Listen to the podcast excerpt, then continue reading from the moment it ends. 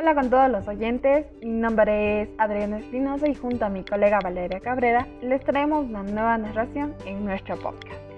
Es un cuento sobre la educación y está basado en la vida real.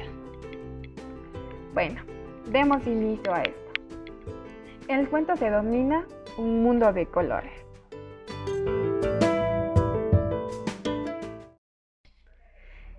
Una tarde de invierno, en el sector de la floresta, se encontraba ubicada una escuelita que se llamaba Mundo de Colores. En la institución asistían estudiantes de todas partes y cada uno de ellos poseían rasgos y características particulares.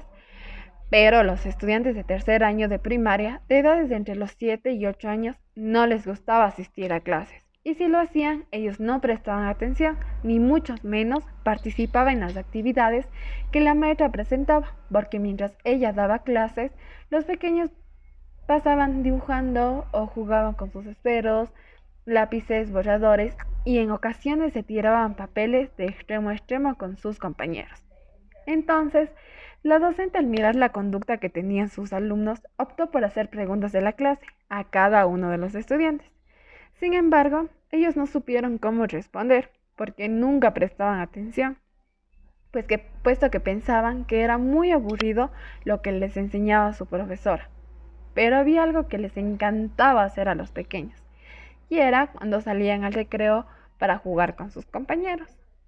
Un día, durante el recreo, Sofía, Carlos y Guadalupe estaban conversando sobre las clases de la profesora Aurora y comentaron que no les llama la atención su clase porque siempre hace lo mismo. Y eso les hace perder el interés por aprender. Miguel es un niño pequeño, trigueño, usa lentes y proviene de familia de clase media. Él es alegre, humilde y muy amable. Sofía, en cambio, es una niña más tímida, es alta, tiene el cabello largo y le encanta estudiar mucho. Ricardo, Guadalupe y Juan son mejores amigos y les gusta divertirse en todo momento. Después de todo lo sucedido durante el transcurso de la semana, la profesora seguía dando clases de la misma manera, pero se sentía algo desconcertada al no saber por qué sus estudiantes no participaban, no prestaban atención y solo se animaban cuando salían al receso. Entonces, un día decidió hablar con Guadalupe, Ricardo y Juan. Les preguntó el porqué de su comportamiento y el de alguno de sus compañeros. Fue allí cuando Guadalupe le respondió, Profesor Aurora, lo que pasa es que siempre hacemos lo mismo y no le entendemos mucho su clase. Por eso yo y algunos de mis compañeros preferimos hacer otras cosas.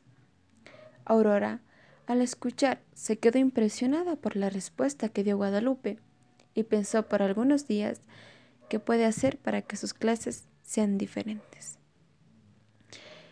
Con el paso de los días, a Aurora se le ocurrió una gran idea para que su clase sea dinámica y todos sus, sus estudiantes puedan participar en ella. Había pensado tanto y decidió realizar una presentación en Genially, ya que nunca había utilizado esta herramienta y estaba muy confiada de que a sus niños les iba a encantar. Llegó el día de mostrarles lo que con tantas ansias había preparado. Justamente lo tocaba una clase de estudios sociales y el tema de ese día era la interculturalidad. Por lo que primero les dio a conocer en qué consistía la actividad a realizar durante la clase. Aurora se sentía muy alegre al ver el ánimo de sus estudiantes desde el primer momento en que les comentó sobre la actividad ya que todos comenzaron a hacer preguntas sobre el tema según iba avanzando la clase, al igual que expresaron lo que pensaban de ello. Al finalizar la clase, Juan, María y Pedro se acercaron donde la profesora y le comentaron que les había gustado muchísimo su clase y que les encantaría que se volviera a repetir, pero no solo en una materia, sino en todas. Lo más maravilloso de la clase fue que todos se pudieron conocer de mejor manera y sobre todo que participaron con respeto y entusiasmo para seguir aprendiendo juntos.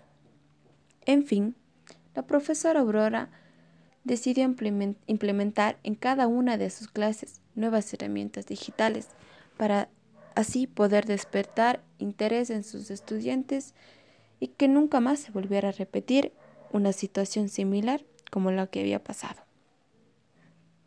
Este cuento nos sirve para que los docentes estén alertas ante una situación similar como fue en Historia de Aurora y no cometan el mismo error, sino que puedan actuar a tiempo con sus estudiantes para así poder brindarles una educación dinámica, amena y sobre todo inclusiva respetando la diversidad. Y colorín colorado, este cuento se ha terminado.